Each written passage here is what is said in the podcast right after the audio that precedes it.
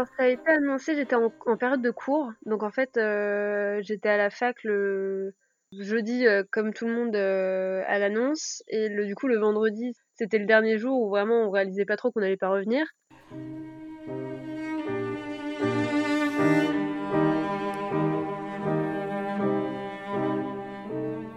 La plupart d'entre nous étaient confinés dans nos appartements ou maisons durant ces deux mois de quarantaine, des étudiants en médecine ou en infirmerie se sont mobilisés dans les maisons de retraite, plus communément appelées les EHPAD, pour renforcer les équipes soignantes durant cette période un peu particulière.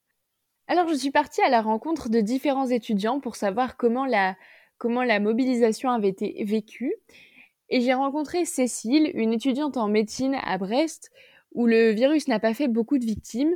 Et j'ai également pu discuter avec Océane, une étudiante en infirmerie dans la région du Grand Est, une des régions les plus touchées par le virus, puisqu'on rappelle que cette région est toujours placée en zone rouge. Moi, c'est Cécile, j'ai 22 ans et je suis en cinquième année euh, de médecine euh, à Brest. Je m'appelle Océane, euh, je suis en première année en institut de formation soins infirmiers à Verdun. Cécile, après avoir été refusée de son stage, a rejoint l'EHPAD près de chez ses parents à Brest. Je suis pas retournée en stage parce que j'ai demandé à mes, internes euh, comment ça se passait et tout, si ça changeait quelque chose pour, euh, pour moi. Et en fait, suivant les services, euh, bah, les miens m'ont dit bah viens pas parce que le service est au ralenti, on n'a pas assez de masques pour, pour que tu ailles voir les patients, donc viens pas. Et du coup, j'ai appelé euh, l'EHPAD à côté de chez mes parents pour dire que s'ils avaient besoin d'aide, je pouvais venir aider. Et en fait, ils m'ont rappelé deux, deux, trois semaines plus tard. Et du coup, bah après, j'ai fait euh, un peu d'aide-soignant et un peu d'agent. Ils m'avaient pas appelé pour euh, infirmier. Quant à Océane, elle a continué son stage à Verdun. J'étais en stage, à mon deuxième stage, en EHPAD. Et, du coup, euh, quand ça a commencé, bah, j'étais déjà en stage. J'ai continué mon stage six semaines. Et après, au plein milieu du stage, la cadre est venue me voir que euh, j'arrêtais mon stage et tout ça et que euh, bah, j'allais en aider l'équipe aide-soignante et que j'allais les renforcer.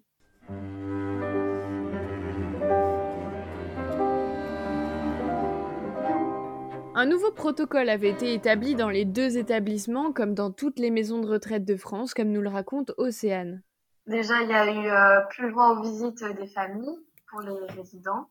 Ensuite, on a eu euh, le port du masque chirurgical obligatoire, euh, une prise de température avant la prise de poste, le confinement aussi des résidents dans leur chambre. Ils n'avaient plus le droit de descendre, parce qu'avant le repas se passait au réfectoire tout ça.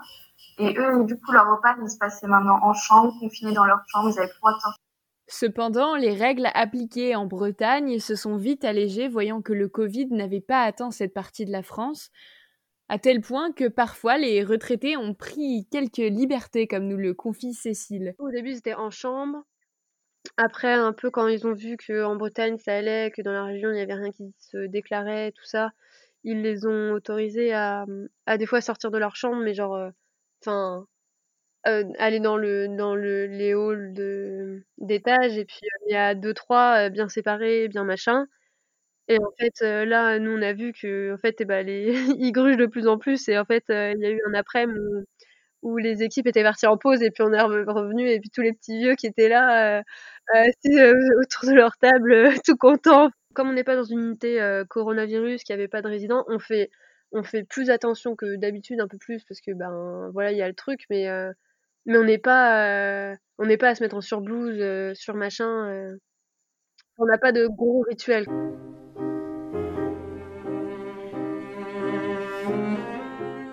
Pour les retraités de l'EHPAD à Verdun, la situation est inédite et était vraiment difficile à comprendre.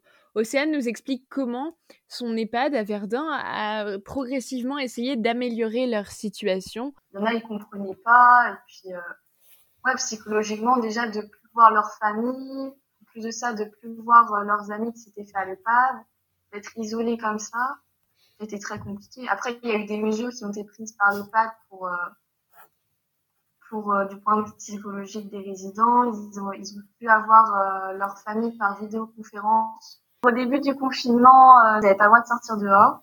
Après, c'était compliqué pour eux et tout ça, donc on a mis en place une fiche de sortie. Donc euh, tous les jours, il y avait euh, deux trois résidents qui sortaient, donc on les prenait, on leur mettait un masque en tissu. on les sortait on faisait le tour du bâtiment.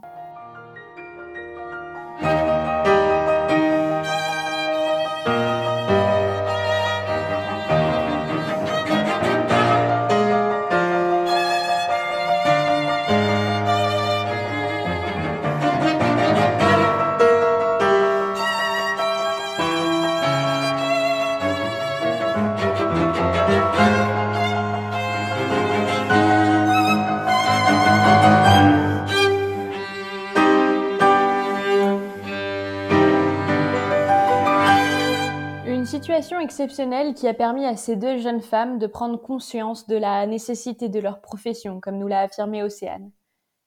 C'est dans ces moments-là, on se rend compte que on est vraiment utile. On va avoir une prime aussi et tout ça, donc euh, on est quand même assez bien remerciés, je trouve. Un avis qui n'est pas forcément partagé par Cécile, qui nous a confié lors de son interview que euh, leur métier était vraiment utile et nécessaire, mais qui ne sont pas forcément reconnus par l'État à leur juste valeur.